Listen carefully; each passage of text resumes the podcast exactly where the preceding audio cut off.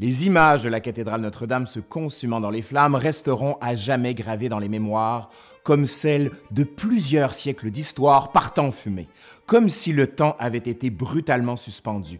Les spectateurs incrédules ne pouvaient alors que constater avec effroi l'impuissance face à un risque que les sociétés ont toujours peiné à maîtriser, quel que soit leur outillage technique et leur savoir. Aujourd'hui, à l'Histoire nous le dira, on lance une première collaboration avec le blog Écho des Lumières. Je vais vous mettre le lien en dessous, ne vous en faites pas. Et on commence le tout avec la ville en flammes.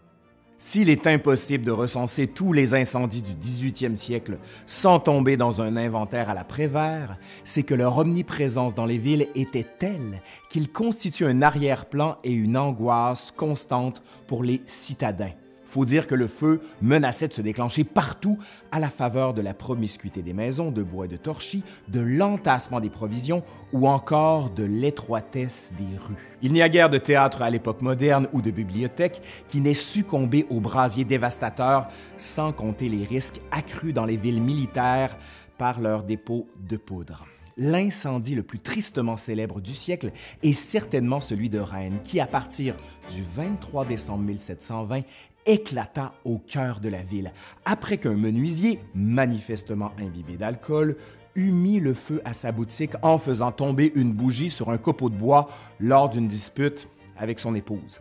L'incendie ravagea la ville en l'espace d'une semaine, d'autant plus facilement que s'étaient amassés dans les rues des centaines de fagots, de bûches de bois, de stocks de graisse qui allaient fournir un combustible idéal à la propagation des flammes. Alors que les autorités hésitaient à dresser des barrières anti-incendie capables d'endiguer la progression des flammes, les habitants, sous les ordres de l'intendant Fédot de Brou, furent rapidement contraints de démolir des bâtisses dont les ruines allaient servir à circonscrire le feu. Il fallut attendre une pluie salvatrice qui s'abattit sur la ville le 29 décembre pour venir à bout des flammes. Le bilan est sans appel. Pas moins de 945 bâtiments furent détruits dont l'église Saint-Sauveur et Saint-James, la tour du Gros Horloge, l'hôtel d'Argenté, l'hôtel des Monnaies, le Présidial, ainsi que les Halles, pour un coût avoisinant les 9 millions de livres. Mais à l'épanchement collectif devait succéder la reconstruction. Rennes fut ainsi le laboratoire d'un urbanisme régénéré, si bien que l'on vit se multiplier les projets témoignant de préoccupations des Lumières pour la réduction des risques, l'imposition de règles de construction plus strictes et déjà la circulation de l'air et l'abandon des lieux confinés conformément aux premières représentations hygiénistes du temps. L'incendie obligea le pouvoir royal à intervenir directement. Jacques Gabriel, l'architecte, nommé à la tête des travaux, reprit un plan déjà élaboré par Isaac Roblin et entreprit la reconstruction de la ville sur un plan octogonal en généralisant l'usage de la pierre et en érigeant une nouvelle place royale destinée à servir d'écrin à la statue équestre de Louis XV. La lutte contre les incendies constitue donc l'un des nombreux volets de la police urbaine d'Ancien Régime.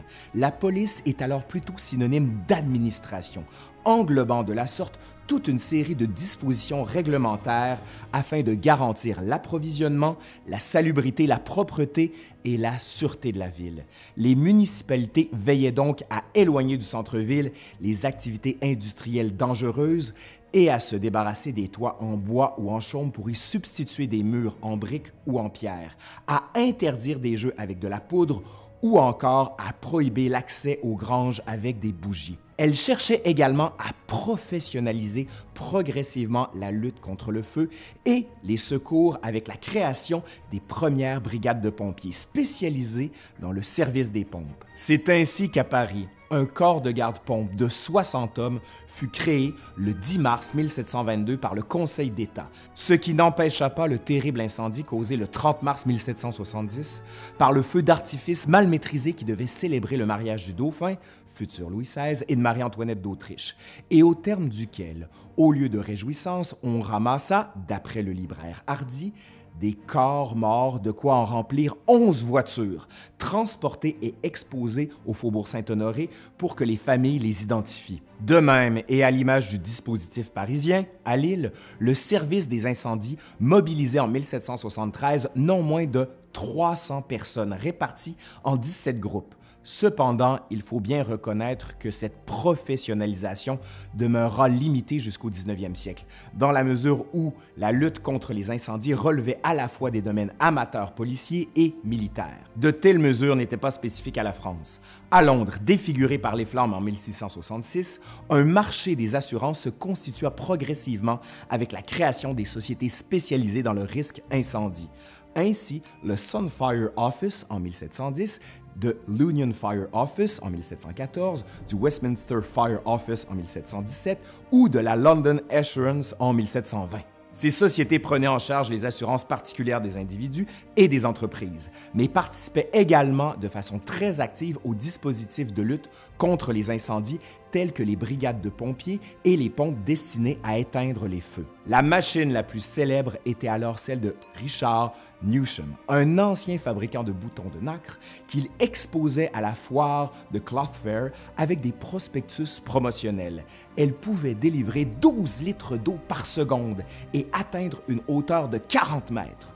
Les premières formes d'indemnisation économique apparurent ainsi sous des formes privées on est encore loin de l'interventionnisme de l'État, mais ces préoccupations témoignent incontestablement de l'apparition, au 18e siècle, d'une société du risque de laquelle nous ne sommes pas sortis. Lorsque nous pleurons Notre-Dame, nos larmes sont celles de contemporains conscients d'un patrimoine collectif et national indépendant de la vocation confessionnelle du bâtiment.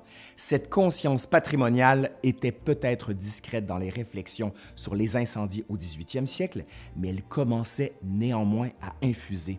Le Grand Tour, ce voyage initiatique des aristocrates à travers l'Europe, avait progressivement contribué à forger l'idée d'un patrimoine antique qui devait être préservé lorsque l'opéra du Palais Royal fut englouti par les flammes. Le 8 juillet 1781, le peintre Hubert Robert, profondément inspiré par son voyage italien et la découverte des vestiges archéologiques jalonnant la péninsule, en donnant une représentation saisissante. Sans occulter la force émotionnelle d'un tel ravage, il en fit un objet pictural iconographique propice à l'expression paroxystique du sublime.